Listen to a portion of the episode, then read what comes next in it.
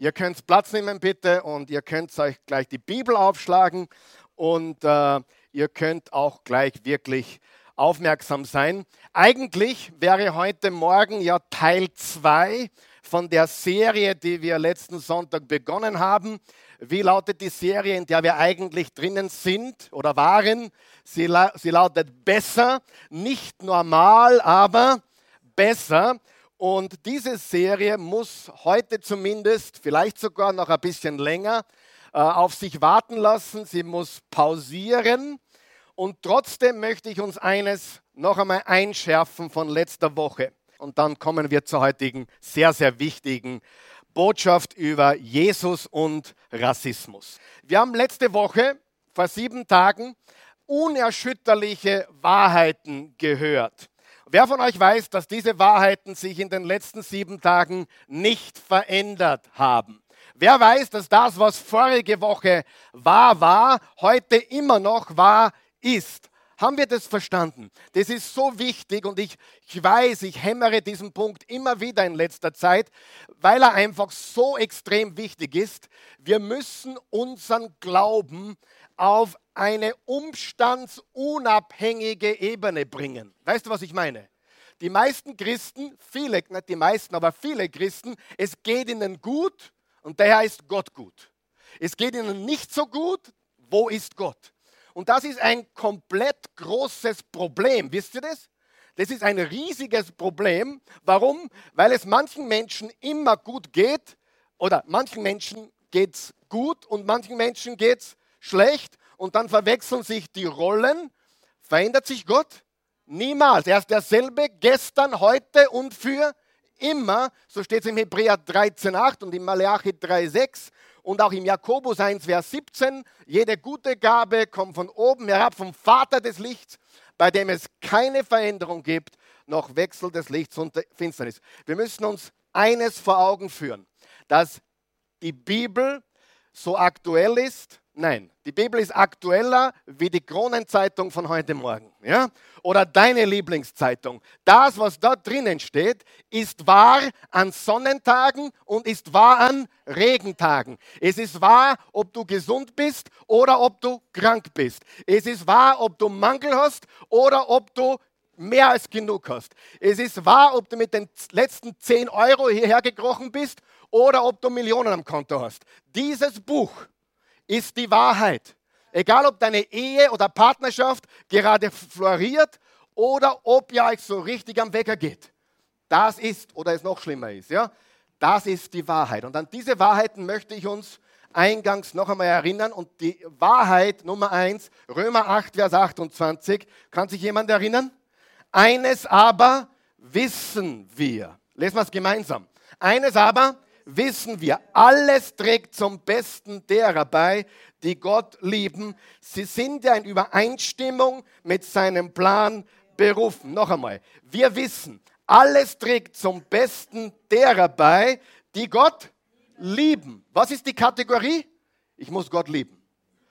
Ich glaube Gott so peripher. Nein, das reicht nicht. Gott zu lieben äh, versichert, dass alles, sag mal alles, alles, was passiert, die Scheidung, die Pleite, äh, die, die Katastrophen in der Welt, alles, was passiert, dient uns zum Besten für die, die Gott lieben und nach seinem Plan berufen sind. Frage, ist diese Wahrheit heute auch noch wahr, so wie sie gestern, vorgestern oder vor zwei Wochen wahr war, vor der Krise wahr war, an deinem besten am Hochzeitstag war, war, wo nichts schiefgegangen ist, wo alles super war? Ja?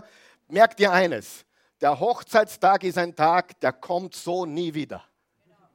Das verstehen die Menschen nicht. Die Menschen glauben, jetzt sind wir verheiratet, heute ist der schönste Tag unseres Lebens und das ist jetzt Standard für die nächsten 50 Jahre. Das ist nicht Standard, das ist eine außergewöhnliche, äh, eine außergewöhnliche Momentaufnahme. Es gibt ansonsten keinen Tag Reiskörner, äh, vielleicht gekocht, ja, aber nicht in dieser Form. Aber wir müssen eines verstehen. Umstände bestimmen nicht unser Leben. Gottes Liebe bestimmt unser Leben. Gottes Güte bestimmt unser Leben. Gottes Gnade bestimmt unser Leben. Gottes Verheißung bestimmt unser Leben. Er hat uns ewiges Leben geschenkt Und Gott ist nicht besser, weil du einen neuen Job bekommen hast. Gott ist nicht besser, weil dir jemand eine große Summe überwiesen hat. Gott ist nicht besser oder schlechter, weil du dich gut oder schlechter fühlst. Gott ist gut, weil er gut ist. Gott ist Liebe, weil er Liebe ist. Und denen, die Gott lieben, dient alles zum Besten. Sag mal, egal was passiert.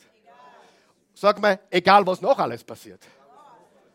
Denen, die Gott lieben, dient alles zum Besten. Stimmt das, ja oder nein? Absolut. Und den zweiten wichtigen äh, Wahrheitskontext, den ich uns vor Augen führen möchte, bevor wir heute zum Thema kommen, wir sind eigentlich mitten im Thema, aber Römer 8, Vers 37 bis 39, in all dem tragen wir einen überwältigenden Sieg davon durch den, der uns so sehr gelebt hat. Ja, ich bin überzeugt. Ist jemand auch überzeugt?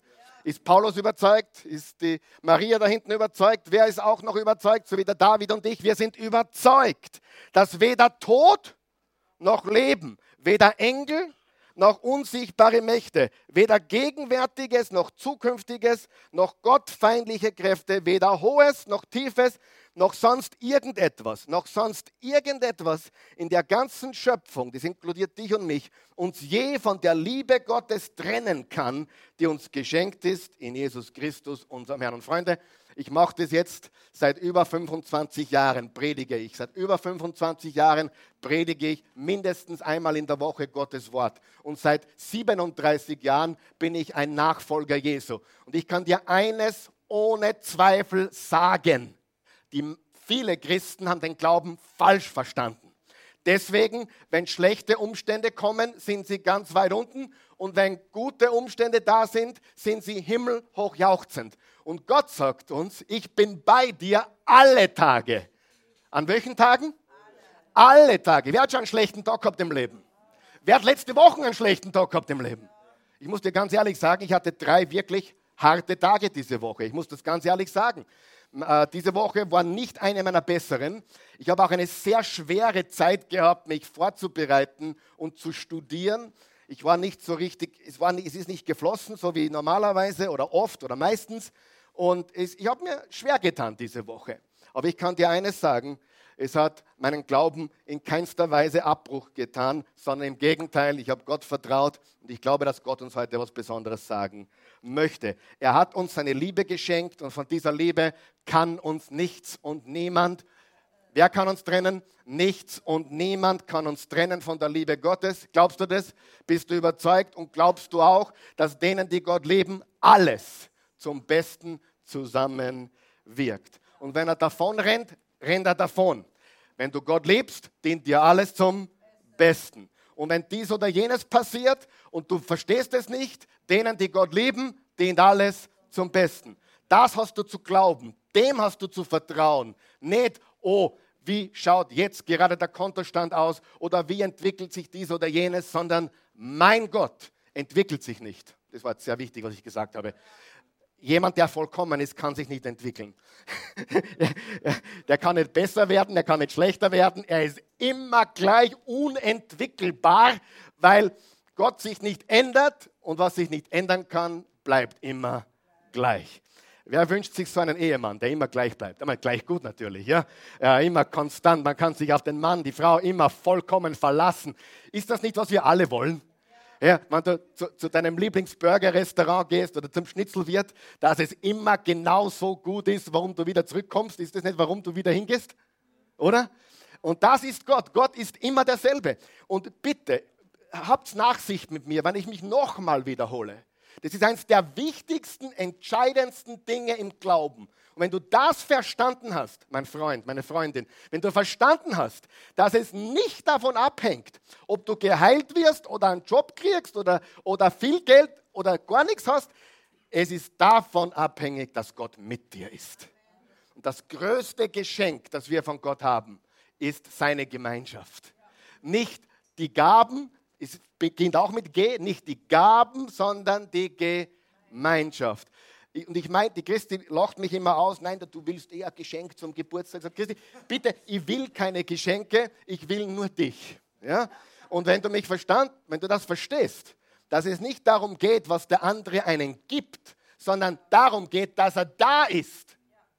Gemeinschaft mit dir hat und dich bedingungslos liebt, dann kommst du drauf. Der Herr ist mein Hirte. Nichts wird mir fehlen. Und viele haben das falsch verstanden. Oh, das heißt, ich habe immer genug und da ist immer Überfluss und da die Kartoffeln gehen über und die Erdbeeren auch. Und, äh, nein, das bedeutet, du hast Gott so verinnerlicht, dass dir nichts fehlt. Weißt du, es gibt keinen Lebensumstand, wo du alles hast. Und glaube mir eines, es gibt Zeiten in diesem Leben, da glaubst du, okay, wenn ich das noch überwunden habe, dann geht es mir richtig gut. Und dann überwindest du es tatsächlich. Was kommt als nächstes? Das nächste. Stimmt's? Das ist das Leben. Und wir müssen lernen, als gläubige Christen, in einer Welt zurechtzukommen, die nun mal so ist, wie sie ist. Und diese Wahrheiten, die wir letzten Sonntag gelernt haben und jetzt wiederholt haben, ändern sich nicht, egal was passiert. Richtig? Sie ändern sich nicht. Und ich habe eine ganz wichtige Frage an uns heute. Und jetzt komme ich zur Überleitung zu dem, was ich heute wirklich sagen möchte. Verstehen wir die Zeit und verstehen wir die Welt, in der wir leben? Ich werfe die Frage immer in den Raum. Verstehen wir die Zeit und verstehen wir die Welt, in der wir leben? Das ist eine entscheidende Frage, weil wir leben in noch nie dagewesenen Zeiten. Ja, das, was in der Corona-Krise jetzt passiert ist und wo wir auch noch drinnen sind, mehr oder weniger, äh, darüber, wenn es die Welt noch so lange gibt, werden die in 100 Jahren im Geschichtsunterricht lernen. Ist dir das klar? Das ist was ganz Außergewöhnliches, nie da gewesen. Kein lebender Mensch hat, nicht einmal die, die den Krieg überlebt haben, haben sowas je gesehen. Das ist einzigartig. Und äh, wir müssen einfach verstehen, wir leben in Zeiten, die außergewöhnlich sind. Und ich möchte unser Augenmerk lenken auf 2. Timotheus 3 und äh, das, das sind Verse, das sind Worte, die der Apostel Paulus an den Timotheus, seinen Protégé, seinen Jüngling geschrieben hat. Und er sagt im Vers 1, du musst wissen. Ich liebe es, wenn die Bibel sagt, du musst wissen. Das haben wir heute schon einmal gehört. Kannst du dich erinnern? Römer 8, Vers 28. Denn wir wissen, denen, die Gott lieben. Richtig. Und hier haben wir es wieder. Du musst wissen. Wer von euch glaubt, dass wir Dinge wissen sollten? Wir sollten nicht ignorant sein. Wir sollten nicht dumm sein. Darf ich einmal ganz kurz, ich weiß, ich komme vom Hundertsten ins Tausende, aber Jesus hat gesagt, ihr seid das Licht der Welt. Ihr habt früher glaubt, Licht in der Welt zu sein, ist jemandem einen Bibelvers zu mir erzählen und sagen, darf ich für dich beten? Das ist alles nett und super, erzähl Leute von Jesus. Aber ein Teil von Licht sein bedeutet auch Wahrheit zu bringen, dort wo Lüge herrscht. Verstehst du? Die Menschheit ist in Finsternis und wir brauchen gläubige Christen, die intelligent sind, die wissen, warum sie glauben, was sie glauben. Warum glaubst du eigentlich, was du glaubst? Nur weil es in der Bibel steht. Da werden dich heute viele auf der Universität auslachen. Weil es in der Bibel steht. Ja, was ist der Unterschied von der Bibel zum Koran oder zu den Hindu-Veden? Und dann sind wir schon aufgeschmissen, einige von uns, richtig? Aber in dem Moment, wo wir verstanden haben, dass das biblische Buch, die Bibel, ein Geschichtsbuch ist. Der Koran ist kein Geschichtsbuch. Da hat jemand was gesehen, angeblich. Warst du dabei? Nein. Das sind alles Prinzipienbücher. Ich habe nichts gegen Prinzipien, aber Prinzipien sind mir zu wenig. Prinzipien sind mir zu wenig. Hier, hier musst du eines wissen. In der Bibel gibt es ein Doppel-P, die Person und die Prinzipien. Frage, kennst du Menschen, die gerne die Prinzipien Jesu hören, aber keine echte Beziehung haben zur Person. Ich kenne viele. Viele, die, die sehr, sehr engagiert sind in der Entwicklung ihrer Persönlichkeit und sie verwenden biblische Prinzipien. Ich finde das gut. Aber wenn sie nie die Person kennenlernen, dann verpassen sie alles, was Gott für sie hat, richtig? Sie, wir lernen die Person kennen und dann die Prinzipien Manche lernen die Prinzipien kennen und dann die Person. Es gibt auch Christen, die, die lernen die Person kennen, aber lernen nie dazu. Die lernen die Prinzipien nie. Gibt es auch. Tragisch. Und dann gibt es Menschen, die sind total in den Prinzipien, aber haben nicht die persönliche Beziehung zur Person Jesus, die sie haben sollten. Du musst wissen, dass die Zeit vor dem Ende sehr schlimme Phasen haben wird. Die Menschen werden selbstsüchtig sein, Geld gierig, großtuerisch und eingebildet. Sie werden Gott lästern, ihren Eltern nicht gehorchen und vor nichts mehr Ehrfurcht haben. Sie sind undankbar. Frage, kennt jemand solche Menschen bereits in der Liste? Die Liste geht noch weiter. Lieblos und unversöhnlich. Sie werden ihre Mitmenschen verleumden und sich hemmungslos ausleben. Sie sind gewalttätig und hassen das Gute, zu jedem Verrat bereit, sind sie leichtsinnig und werden vom Hochmut verblendet. Sie leben nur für ihr Vergnügen und kümmern sich nicht um Gott. Sie geben sich zwar einen frommen Anschein, aber von der Kraft wahrer Gottesfurcht wollen sie nichts wissen. Freunde, hast du die Liste mitgelesen? Das ist eine lange Liste. Wir können nicht auf jeden Punkt heute eingehen, weil das ist eine lange, lange Liste. Und heute rede ich auch nicht über die Endzeit oder, oder ist auch keine Botschaft aus der Offenbarung, wo es um die letzten Tage geht. Ich will uns nur vor Augen führen, dass wir verstehen, in welcher Zeit wir tatsächlich leben und in welcher Welt wir leben. Und das war übrigens das letzte Dokument, das Paulus je geschrieben hat. Es war der letzte Brief, den er verfasst hat vor seinem Tod. Und was hat Jesus gesagt in Matthäus 24? Später, als Jesus auf dem Ölberg saß und mit seinen Jüngern allein war, wandten sie sich an ihn und baten. Wer von euch weiß, wenn man mit Jesus allein ist, hat man ein paar Fragen.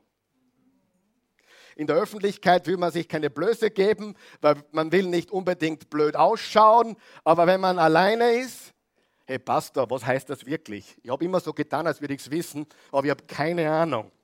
Und der Pastor sagt, was, was, ich weiß auch nicht. Das ist die Wahrheit. Wer weiß, dass das die Wahrheit ist?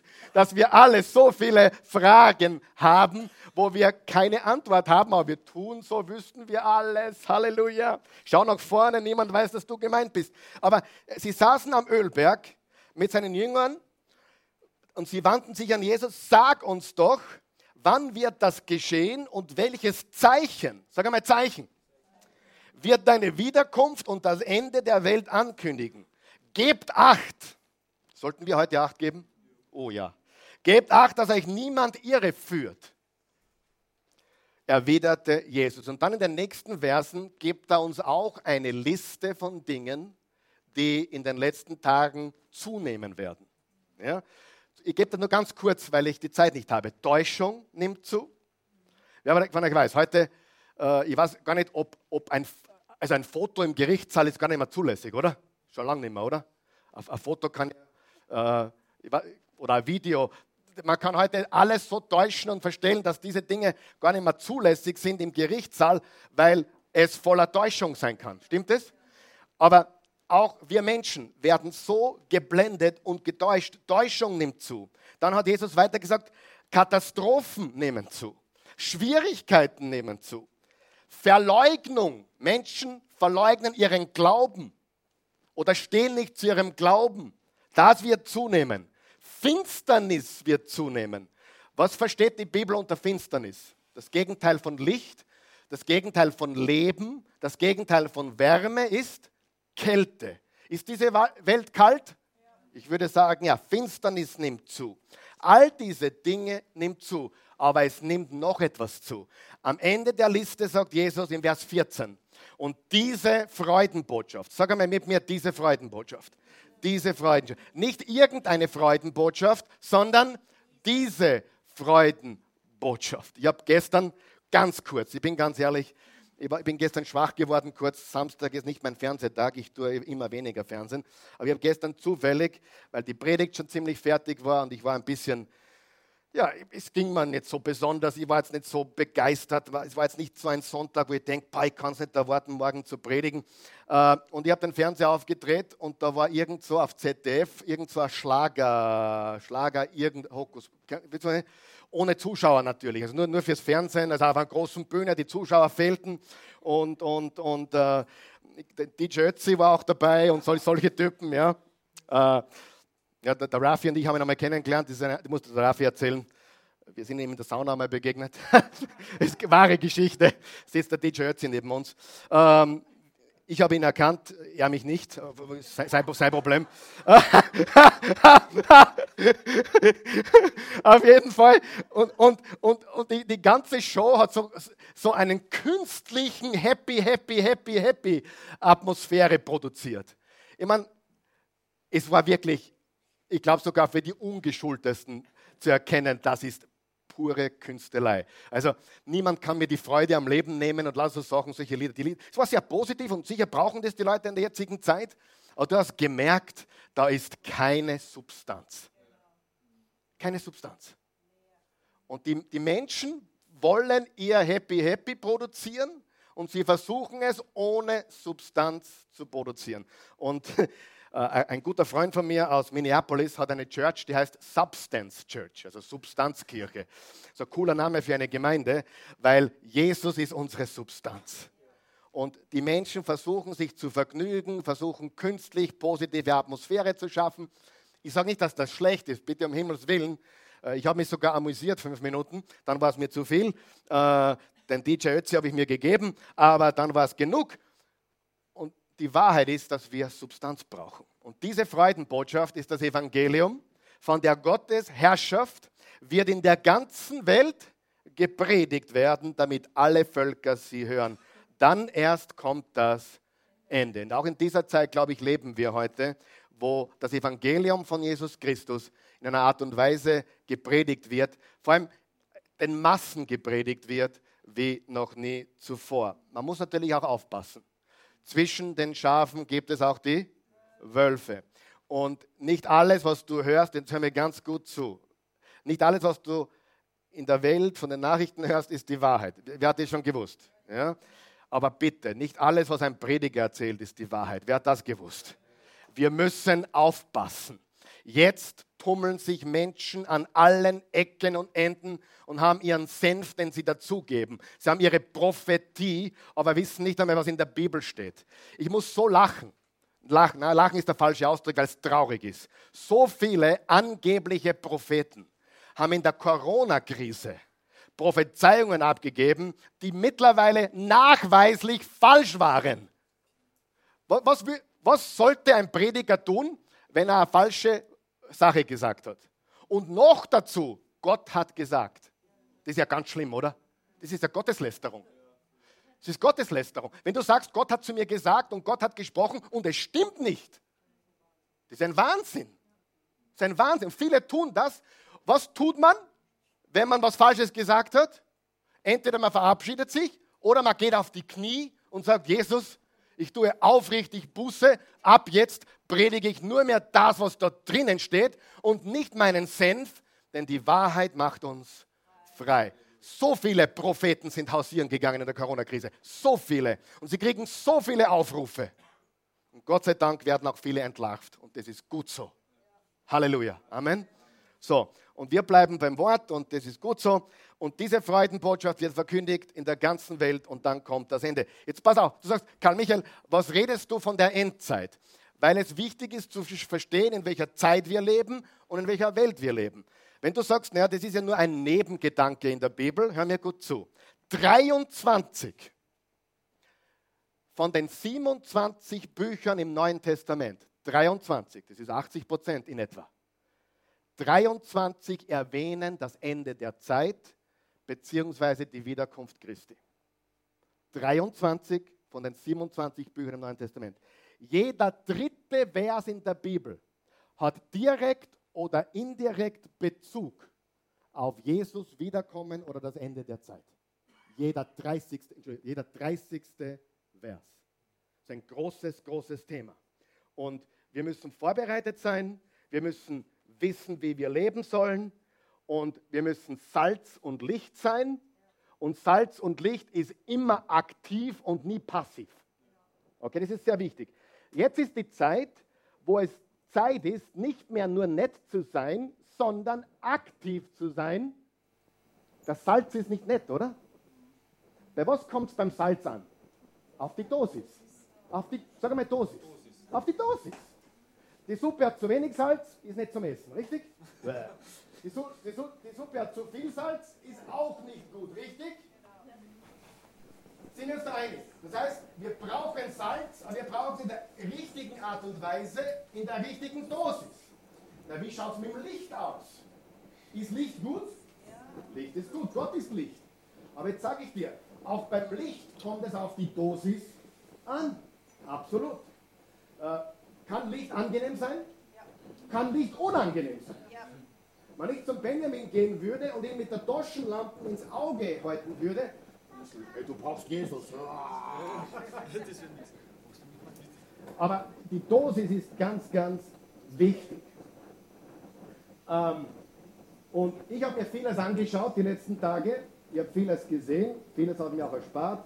Die Christi hat mir vieles nicht geschickt, was sie gesehen hat. Sie hat gesagt, Karl Michael, das brauchst du nicht. Bleib beim Evangelium, bleib bei der Bibel. Lass dich nicht zu sehr beeinflussen von dem, was du alles siehst. Äh, Emotionen, wir haben auch Wichtigmacher in der heutigen Zeit, die springen auf jedes Thema auf, um sich wichtig zu machen. Äh, wir haben auch aufrichtige Menschen, Gott sei Dank. Und wir haben viel schlechte Bibelauslegung. Ich sage das noch einmal. Wir haben viel schlechte Bibelauslegung. Ja?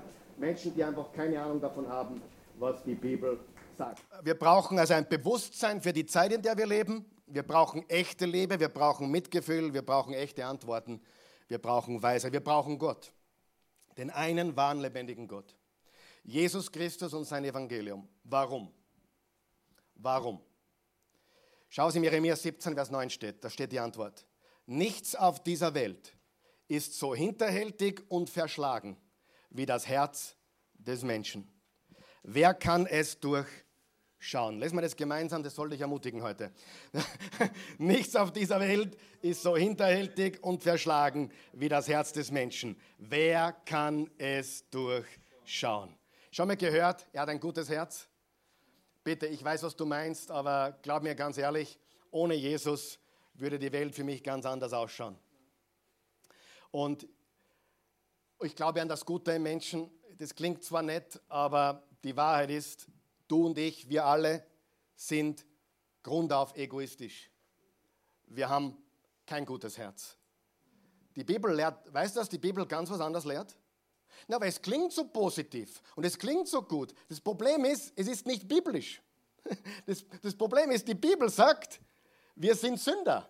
Unser Herz ist abgründig und trügerisch, unheilbar krank. Du bist krank im Herzen. Für mich persönlich ist selbstverständlich, dass Gott alle Menschen liebt. Und ich kann das ehrlich sagen. Ich kann, ich kann aufrichtig vor euch stehen und Folgendes behaupten. Ich habe nicht immer alle Menschen gut behandelt. Aber ich glaube, da können wir alle dazu, oder? Ich habe hab Menschen schon schlecht behandelt. Ich habe Menschen schon sehr schlecht behandelt. Es ist mir passiert, dass ich mich geschämt habe für mein Fehlverhalten. Solche Dinge sind mir im Leben schon passiert, euch auch? Aber eines kann ich aus ganzem Herzen behaupten. Solange ich denken kann, war Rassismus nie ein Thema für mich. Nie. Ich hatte äh, damals, in den Anfang der 80er Jahre, Ende der 70er, 80er Jahre, einige wissen gar nicht, wann das war, aber das war vor 40 Jahren. Ja. In dieser Zeit war, war ich in einer Fußballmannschaft und da waren noch keine Menschen aus dem Balkan bei uns, ganz wenige, ganz wenige. Und einer meiner besten Freunde war der Christian Message, nicht Message, sondern M-E-S-I-C, Message. Und das war damals ein Jugoslawe, das war Best, einer meiner besten Freunde auf der Fußballmannschaft. Äh, ich habe nie ein Thema gehabt mit irgendwelchen Ausländern oder dergleichen. Das kann ich aufrichtig sagen. Ich kann auch aufrichtig sagen, dass einer meiner allerliebsten Oase-Leute ist zum Beispiel der Guy, der wahrscheinlich jetzt zuschaut. Ich liebe den Guy. Er ist aus dem Kongo. Er ist schwarz, nicht hellbraun, sondern der ist wirklich dunkel, glaube ich, oder? Bitte tu mich jetzt nicht. Äh, ich liebe ihn. Oder der, der, der Lord, der auch hier sitzt heute. Ich habe nie ein Thema damit gehabt, ehrlich. Es war für mich nie ein Thema. Für mich war immer klar, Gott liebt alle Menschen. Und wer von euch weiß, und das ist wichtig zu verstehen, es gibt überall solche und solche. Weißt du, gerade heute hat mich jemand angesprochen, die Wochen hat mich, du, äh, der, der, ist doch aus, der ist doch aus Serbien. Sag ich, ja, ist einer meiner besten Freunde. Er heißt Marco. Ja, und, äh, ja aber ma, ma, manche Serben sind schon komisch. Sage ich, ja, die Österreicher auch. Es gibt überall solche und solche. Stimmt das? Und das ist wirklich tief in mir drinnen, weil Jesus hat allen Menschen Würde gegeben, Frauen, Armen, Benachteiligten. Er hat allen Menschen Würde gegeben. Die einzigen, mit denen er ein ganz großes Problem hatte, waren die Selbstgerechten, die Religiösen, die Pharisäer. Die gibt es heute auch weit verbreitet und auch in der christlichen Kultur. Aber Jesus hat den Frauen Würde gegeben, den Menschen Würde gegeben. Weißt du, was mir gerade einfällt? Warum hat Jesus so viele Blinde geheilt? Tut er das heute noch? Ich kenne keinen Fall, wo er das heute noch tut. Ich kenne keinen. Vielleicht tut er das auch heute noch, kann sein. Ich kenne keinen heute, der blind war, jetzt wieder seht. Vielleicht kennst du einen. Ich kenne keinen, okay? So ehrlich bin ich. Warum hat Jesus so viele Blinde geheilt? Ich glaube, das tut er heute en masse. Wenn du die Botschaft verstehst, then you were blind, but now you see. Du warst blind, aber jetzt kannst du sehen. Ist es wichtig, dass wir richtig sehen? Ganz, ganz wichtig. Äh, wirklich. Und Paulus plädiert in, für die Gleichstellung der Geschlechter im Galater 3, Vers 28. Hier gibt es keinen Unterschied. Sag mal, keinen Unterschied zwischen Juden und Griechen, zwischen Sklaven und freien Menschen, zwischen Mann und Frau, denn durch eure Verbindung mit Jesus Christus seid ihr alle zusammen ein neuer Mensch geworden. Es gibt einen Brief im Neuen Testament, der heißt Philemon. Und Paulus setzt sich für einen davongelaufenen Sklaven ein. Der hat was gestohlen. Und Paulus setzt sich für ihn ein. Dieser Sklave ist ihm im Gefängnis begegnet. Paulus war im Gefängnis, der Sklave war im Gefängnis. Er heißt Onesimus. Und dort predigt ihm Paulus das Evangelium. Zwischengedanke. Wer von euch glaubt, dass Paulus äh, Rassismus-Konversation mit ihm hatte? Bestimmt nicht. Wer von euch glaubt, dass Paulus demonstrieren gegangen ist? Bestimmt nicht. Wer von euch glaubt, dass Paulus gesagt hat, jetzt müssen wir alle über Rassismus reden? Nein. Hör mir ganz gut zu. Und da ist der Punkt, wo ich glaube, dass viele Prediger es heute verpassen. Unsere Aufgabe ist nicht, Teil davon zu werden, was in der Welt gerade passiert. Unsere Aufgabe ist, ihnen die Antwort zu geben. Und die Antwort ist die Liebe Gottes durch Jesus Christus. Ganz wichtig. Ich sage nicht, dass alle Konversationen sind. Viele Pastoren machen jetzt Interviews mit, mit Farbigen und holen die Polizei auf die Bühne und es gibt große Interviews. Finde ich cool. Da wird diskutiert und ein gläubiger Polizist und gläubige schwarze Frau, schwarzer Mann, weiße und die diskutieren das Thema. Ich finde das gut. Aber wenn dann das Evangelium nicht klar gepredigt wird, als Lösung, wer gibt mir, dann fehlt das, worum es wirklich geht. Und deswegen wirst du von mir heute keine große Diskussion hören darüber, was da in der Welt alles abgeht. Weil diese gesellschaftlichen Probleme hatte Paulus und er hat gesagt, hey, in Christus sind wir alle eins. Und Philemon war ein reicher Mann, der hatte einen Sklaven, auch ein gläubiger Christ. Und Paulus sagt ihm, Philemon, du bist durch mich gläubig geworden. Onesimus ist auch durch mich gläubig geworden. Hey, der war erfolgreich. Wer glaubt, der war erfolgreich? Der hat sie zu Jesus gebracht. Philemon, mein Bruder, hör mir zu. Onesimus ist jetzt auch dein Bruder. Lies Philemon heute noch, 24 Verse. Da geht es nur um eines. Paulus stellt einen Sklaven, der davongelaufen ist und wahrscheinlich gestohlen hat, wieder her und sagt, hey, Philemon, der, der, der Meister, nimm ihn zurück, aber nicht mehr als Sklaven, sondern als Bruder. Amen. Ist das ein Problem, die Sklaverei in der Welt? Ist es ein Problem, was in Amerika war oder in Ghana war? Ist es ein Problem, was heute noch immer ist, wo man glaubt, es ist eigentlich weg. Und dann reden sie so fromm, im 21. Jahrhundert hat das keinen Platz. Ich frage mich immer, wenn jemand sagt, im 21. Ich, was hat das 21. Jahrhundert damit zu tun? Wer von euch glaubt, Dinge, die im 21. Jahrhundert falsch waren, falsch sind, waren vor 100 Jahren auch falsch? Ich verstehe die Logik. Gescheide Leid stehen sie hin im 21. Es klingt halt cool, oder? Aber mit dem 21. hat es nichts zu tun. Wer von euch weiß, dass das, was vor 50 Jahren falsch war, ist jetzt immer noch falsch. Wenn Gott Mann und Frau geschaffen hat, dann, ist er, dann bleibt er dabei. Halleluja. Sag Halleluja, ist die Wahrheit.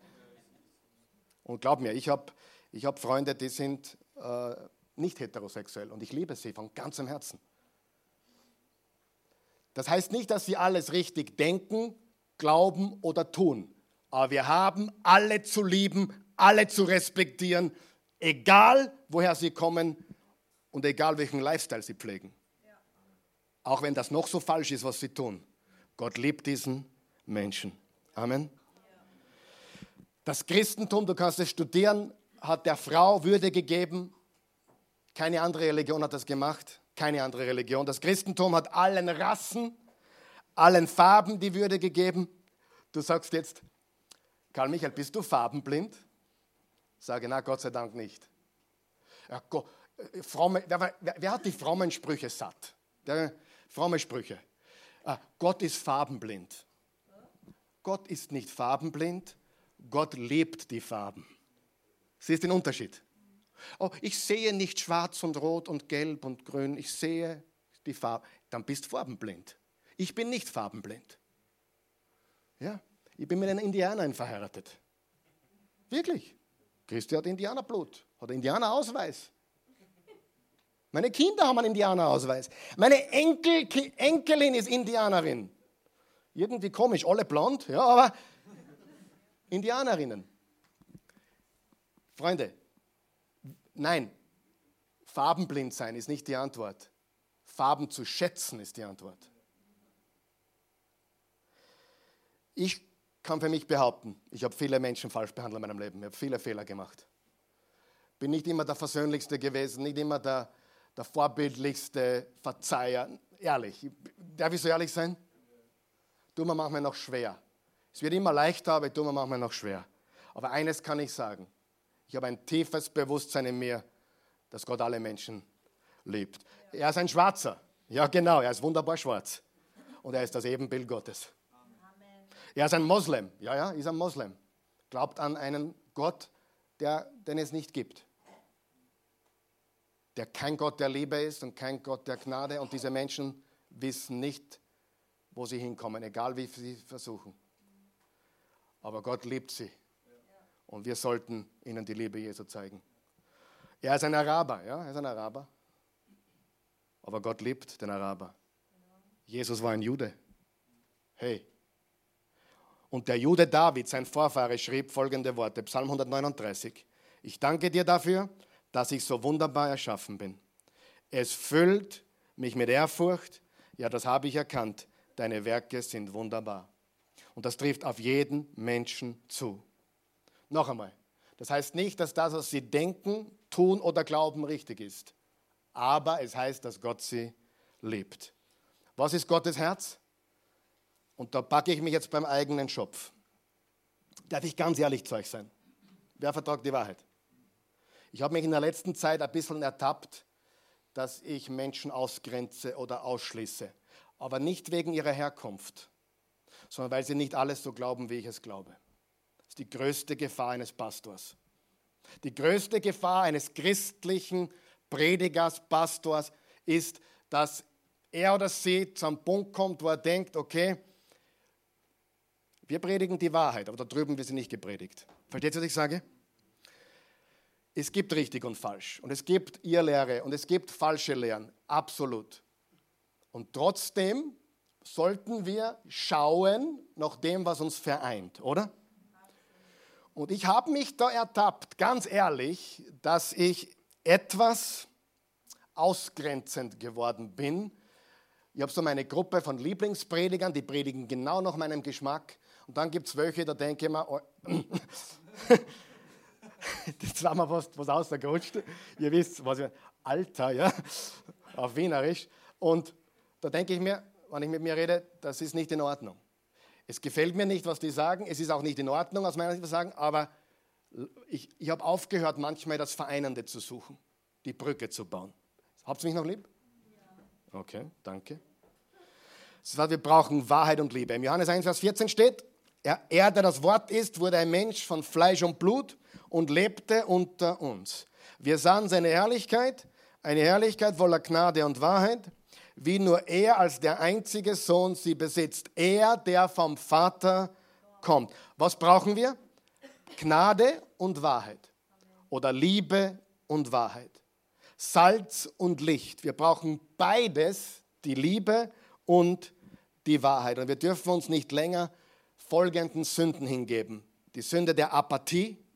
Apathie ist Teilnahmlosigkeit. Äh, die Sünde des Schweigens. Die Sünde der Gleichgültigkeit. Wer weiß, was ich meine? Wegschauen. Mutter Teresa hat gesagt, das Gegenteil von Liebe ist nicht Hass. Das Gegenteil von Liebe ist Gleichgültigkeit. Denke mal darüber nach. Ist mir wurscht. Ich schaue weg. Und was noch groß ist, und ihr kennt meine Meinung dazu, ist die Heuchelei. Heute überall. Wir müssen Kindness und Nice und so weiter. Ich habe eines gelernt. Menschen, die so kind sind, die würden dir nie die Wahrheit sagen. Auch wenn du auf den Abgrund zugehst. Und hör mir jetzt ganz gut zu. Dein bester Freund ist nicht der, der dich immer anlächelt. Dein bester Freund ist der, der dich zur Seite holt und sagt, Freund, können wir mal reden? Können wir mal was besprechen, wir zwei? Können wir reden? Ich liebe dich und ich sehe was. Wisst ihr, was ich meine? Und diese Heuchelei von Kindness und Nice und all we need is kindness. We need kindness. Aber wir brauchen Wahrheit. Wir brauchen Gnade, Erbarmen, Mitgefühl, Empathie und wir brauchen Wahrheit. Ohne der Wahrheit ist die ganze Kindness und Nettheit und Empathie nichts wert. Wir brauchen beides. Wahrheit ohne Empathie ist scheußlich. Dann kommst du wie ein Hammer, dann kommst du wie ein Verurteilender. Es geht nur mit beides. Und Jesus gesagt, ich bin gekommen mit Gnade und Wahrheit, Liebe und Wahrheit. Okay, was ist jetzt die Lösung? Du sagst, was ist die Lösung? Halleluja. Kommen wir zur Lösung. Eine Demo ist nicht die Lösung. Ein Aufruhr ist nicht die Lösung. Äh, gegenseitig sich zu bekämpfen ist nicht die Lösung. Wer weiß, was das Problem des Menschen ist? Das Herz. Sprüche 4, Vers 23. Hüte dein Herz mit allem Fleiß, denn daraus quillt das Leben.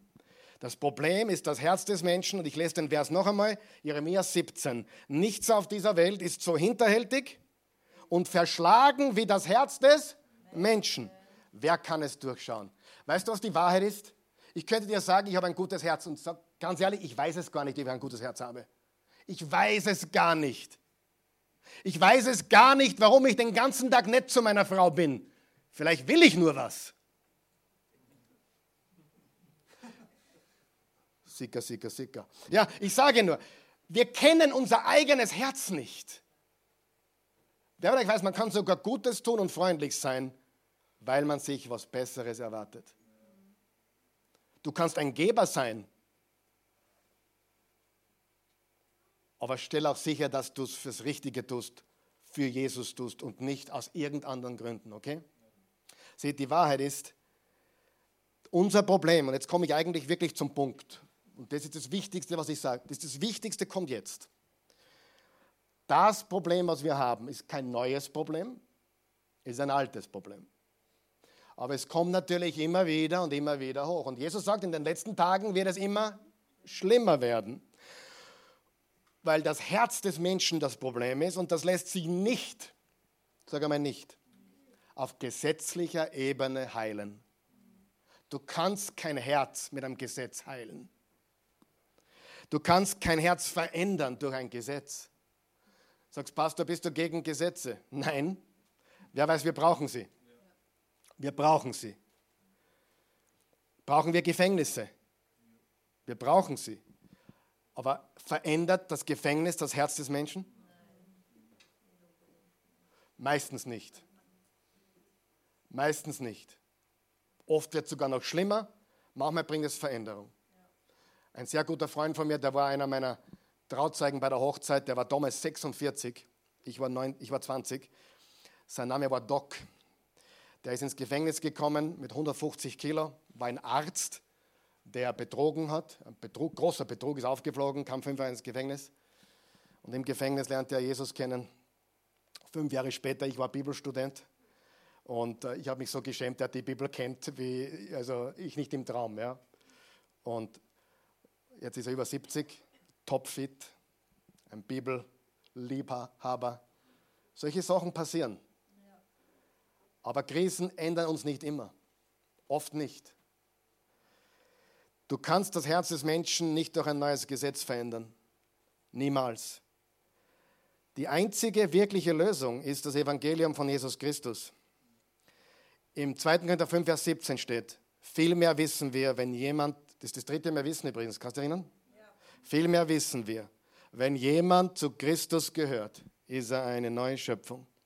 Das Alte ist vergangen, etwas ganz Neues hat begonnen. Ich sage jetzt was ganz Scharfes. Wenn du dich Christ nennst und ein Problem mit Rassen hast, dann geh auf die Knie. Geh auf die Knie. Geh auf die Knie. Eines, was ich so liebe in der Oase, ist die Vielfalt. Wenn alle da sind, 22 Sprachen. Wir reden Deutsch und jetzt auch Englisch um 12.30 Uhr, aber 22 verschiedene Sprachen werden gesprochen von Menschen, die hier ein- und ausgehen. Unterschiedlichste Kulturen. Ähm, ein Türke wurde, wurde der, der, Engin, ein Türke wurde getauft vor ein paar, Wochen, paar Monaten. Vor zwei Wochen. Menschen, die ihren Ursprung im Kosovo haben, muslimischer Hintergrund, kamen zu Christus. Wir haben sie getauft vor zwei Wochen. Ich liebe das. Im Römer 5 steht, und damit schließe ich, in dieser Hoffnung werden wir nicht enttäuscht. Denn Gott hat uns mit dem Heiligen Geist, den er uns geschenkt hat, auch seine Liebe ins Herz ausgegossen. Was hat er uns ausgegossen? Die Liebe Gottes. Wo ist die Liebe Gottes, wenn du Jesus kennst? In deinem Herzen. Wer spürt diese Liebe in seinem Herzen? Ich spüre sie. Heißt es, dass wir nie Probleme haben mit dem Fleisch? Nein, wir haben oft Probleme mit dem Fleisch. Ah,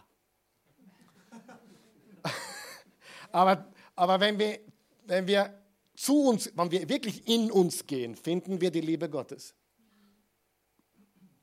Da gibt es die coole Geschichte. Da kam ein Christ zu einem Pastor, wahre Geschichte.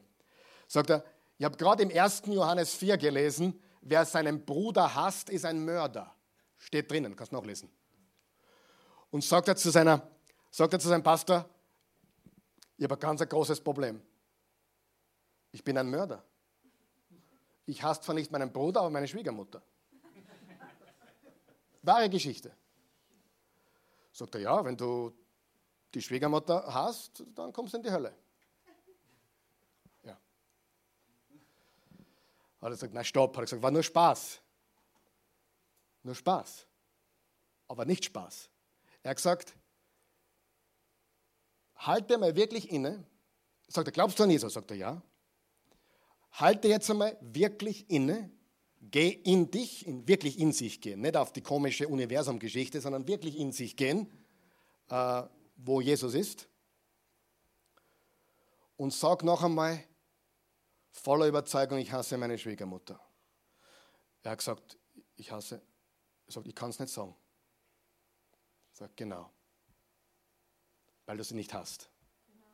Du bist nur verwirrt im Schädel und dein Fleisch ist deppert aber Jesus lebt in dir. Und selbst wenn wir Gefühle haben, die gegen das Wort Gottes sind, die kommen und gehen, richtig? Und das Fleisch ist schwach, aber im Herzen sind wir erfüllt mit der Liebe Gottes. Und die müssen wir einfach rauslassen. Das ist das Wichtige. Und die Liebe Gottes ist ausgegossen in unser Herz. Denn der Messias ist schon damals, als wir noch ohnmächtig der Sünde ausgeliefert waren, für uns gottlose Menschen gestorben gottlose Menschen. Nun wird sich kaum jemand finden, der für einen Gerechten stirbt, aber noch würde sich jemand für eine gute Sache opfern. Aber Gott hat seine Liebe zu uns dadurch bewiesen, dass Christus für uns starb, als wir seine Sünder oder seine Feinde waren. So einfach das klingt, das ist die Wahrheit. Das kann nur Jesus. Ich bin von einem überzeugt und ich bin 37 Jahre dabei. Und vorher war ich sogar Ministrant und ich glaube, da war ich auch schon dabei. Weil solange ich mich erinnern kann, habe ich an Jesus geglaubt. Aber mit zwölf Jahren habe ich ganz bewusst Jesus mein Leben gegeben und ihn aufgenommen. 37 Jahren. Und ich bin überzeugt davon, wie nie zuvor. Die einzige Lösung sind die christlichen Werte. Aber wenn wir bei den christlichen Werten stehen bleiben und die Person verpassen, verpassen wir alles.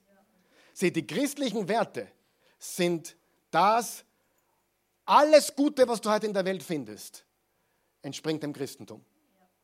Hundertprozentig. Das sagen nicht nur Christen, das sagen Atheisten. Geschichtler sagen das. Die christliche Wertekultur hat unsere Welt geprägt. Frauen zum Beispiel, gleichberechtigt. Verfolge das zurück. Das kommt nicht vom Islam und nicht vom Buddhismus, das kommt von Jesus Christus. Und das hat nichts mit der Bibel zu tun, sondern einfach mit der Wahrheit der Geschichte. Und, aber tragisch, tragisch, tragisch, wenn wir in den ganzen Prinzipien die Person Jesus verpassen würden. Das Evangelium ist die wahre Antwort. Keine Demo, kein Aufruhr, kein gegen das oder gegen jenes. Und da bocke ich mich am eigenen Schopf. Wir müssen die Liebe Gottes mehr verbreiten als je zuvor. Brücken bauen wieder und Menschen abholen, wo sie sind. Und es ist unsere Aufgabe als Kirche, als Gemeinde und als Nachfolger Jesu, dass wir Teil der Lösung sind. Wollen wir das? Lass uns Teil der Lösung sein. Lass uns einen Freund machen, einen Freund gewinnen, der eine andere Hautfarbe hat, aus einem anderen Land kommt oder eine Freundin. Lass uns aktiv auf Menschen anderer Kulturen und Hautfarben zugehen und lass uns die Liebe Gottes mit Menschen teilen. Auch andere Religionen. Lass uns auf sie zugehen um sie zu gewinnen für Jesus und sie einfach zu lieben. Wer ist mit dabei? Bist mit dabei? Ich bin auch mit dabei. Weißt du, es ist okay, wenn du ein paar Postings machst, aber verkrampf dich nicht bitte, okay? Und verirr dich nicht in einem Sumpf von Negativität und gegen, gegen, gegen und Hass und Demo und ja, wir haben wunderschöne braune Menschen hier. Wir haben schwarze, braune, gelbe, rote.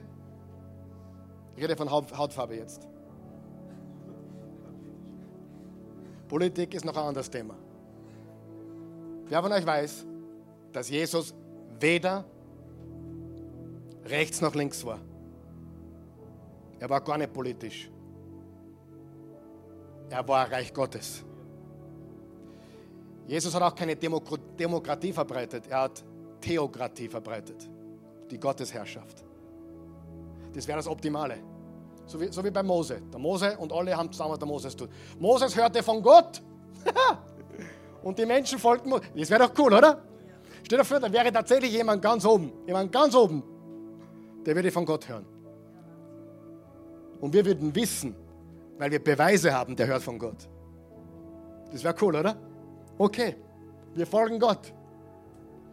Das Problem ist, Jesus ist in keiner Polizei, äh, äh, Partei drinnen und er ist auch nicht bei der Polizei. Er ist das Reich Gottes. Stehen wir auf. Vater im Himmel, wir loben, preisen und erheben dich. Wir danken dir für, für deine unendliche Güte und Gnade. Wir danken dir für dein Erbarmen und deine Treue. Wir sind so froh, dass wir heute zusammenkommen dürfen, wieder im kleinen Rahmen. Und ich danke dir für jede, jede Person, die da ist. Und auch, wo ich, wo ich so jetzt durch den Raum geschaut habe. Unterschiedlichste Hautfarben, unterschiedlichste Länder und Sprachen und Herkünfte. Und auch die, die uns online zuschauen. Menschen, die von der ganzen Welt hierher gekommen sind oder hier aufgewachsen sind und ihre Vorfahren aus einer anderen Kultur sind. Gott, wir wollen heute einfach sagen, wir lieben dich und wir lieben unseren Nächsten wie uns selbst. Und unser Nächster ist vielleicht gerade der oder die, mit der wir eigentlich am wenigsten können oder mögen. Und du forderst uns auf, dass wir Salz sind und Licht sind und deine Liebe verbreiten, deinen Willen tun, uns demütigen, uns erniedrigen. Und du erhöhst die, die dich suchen und sich vor dir niederwerfen. Wir loben und preisen dich, Jesus. Wenn du Jesus noch nicht kennst, er ist die Antwort für dein, für dein Herz, warum du dich nicht ändern kannst, warum du, warum du nicht weiterkommst, egal wie sehr du dich bemühst. Und du, du willst ja Gutes, jeder Mensch will Gutes, aber das Herz ist, ist böse. Es ist nicht zu verändern. Ich lade dich ein, ganz kurz, wir machen das jetzt ganz kurz, weil dann möchte ich noch gemeinsam beten mit uns gläubigen Christen. Sag einfach Jesus, mein Herr, mein Gott, mein Erlöser. Ich empfange dich jetzt. Ich gebe dir mein Leben. Ich glaube, dass du der Sohn Gottes bist. Am Kreuz gestorben bist für meine Sünden. Du bist auferstanden am dritten Tag und du lebst. Danke. Das unterscheidet dich von allen anderen. Danke, Jesus. Er ist Geschichte. Er lebt. Menschen sind immer verwirrt, wenn ich sage, es geht nicht um Religion. Das Christentum ist eine Religion, das stimmt, wenn man es so sieht. Aber die Person Jesus ist keine Religion. Er ist der lebendige, auferstandene Sohn Gottes. Und er ist die einzige Antwort. Er, kann, er alleine kann Hass und Gleichgültigkeit und Gegeneinander. Er kann, nur er kann uns verändern. Und selbst dann müssen wir willig sein, uns verändern zu lassen. Und das ist mein Appell an uns, die wir Jesus-Nachfolger sind, dass wir uns prüfen. Ist da Rassismus drinnen? Oder Frauenfeindlichkeit genauso schlimm? Männerfe Männerfeindlichkeit? Nein. Gibt es auch, oder? Gibt es ein paar Frauen, die ich kenne. Aber das ist nicht das wirkliche Weltproblem. Aber das Problem mit den Frauen, das Problem mit, mit den Rassen. Ich hoffe, dein Herz ist schwer heute. Meins ist ein bisschen schwer. Gestern, was aufgeflogen ist mit den Kindermissbräuchen in Deutschland. Selbst der berichtende Polizist war erschüttert, das hat man gesehen. Er hat gesagt, junge Buben wurden aufs Übelste, also er hat ziemlich grafisch dargestellt, missbraucht. Haben die das nicht zornig gemacht?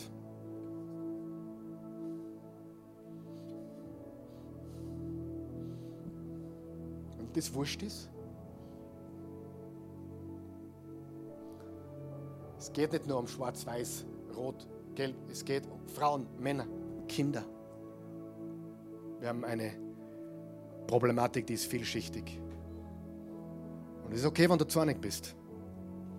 Es ist okay, wenn du sagst, no more Mr. Nice Guy. Lass uns Teil der Lösung sein und nicht wegschauen. Amen. Lass uns gemeinsam. Also ich hatte vor, dass wenn wir jetzt diese komische, diese Social Distancing Geschichte nicht hätten, dann würde ich jetzt sagen, komm alle zusammen, beten wir. Das wollte ich eigentlich tun, dann dachte ich mir, es geht ja noch gar nicht. Ich muss ja noch Abstand halten zu euch.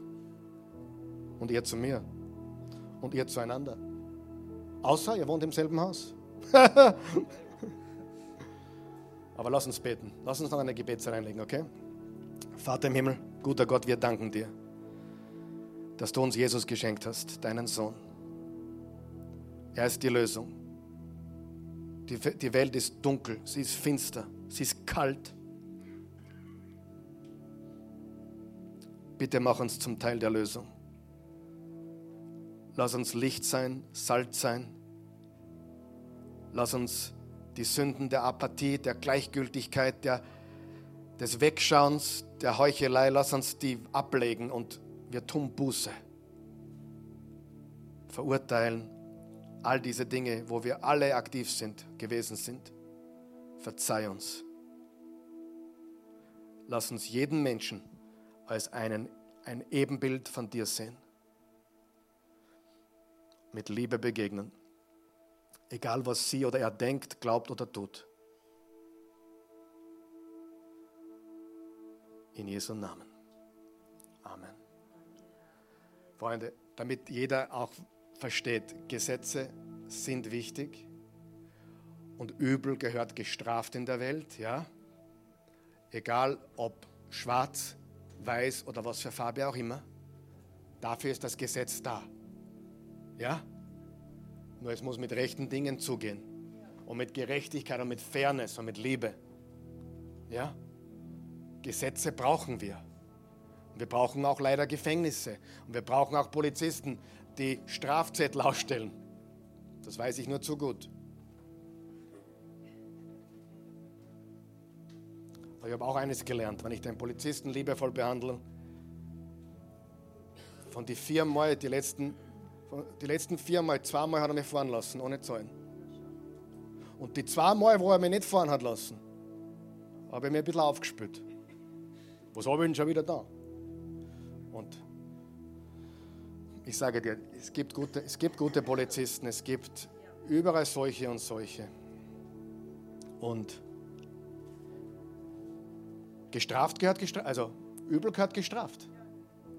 Aber nicht wegen einer Hautfarbe, nicht wegen einer Herkunft, sondern wegen dem Charakter, dem, dem Content, Content des Charakters. Nicht wegen einem Glauben. Ein Christ, der stützt, kein eingesperrt. Und ein Moslem, der nicht stützt, gehört nicht eingesperrt.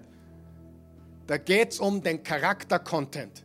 Und der ist leider manchmal bei Nichtchristen sogar ein bisschen besser wie bei manchen Christen. Aber wir wollen das ändern, oder? Teil der Lösung sein. Halleluja. Amen.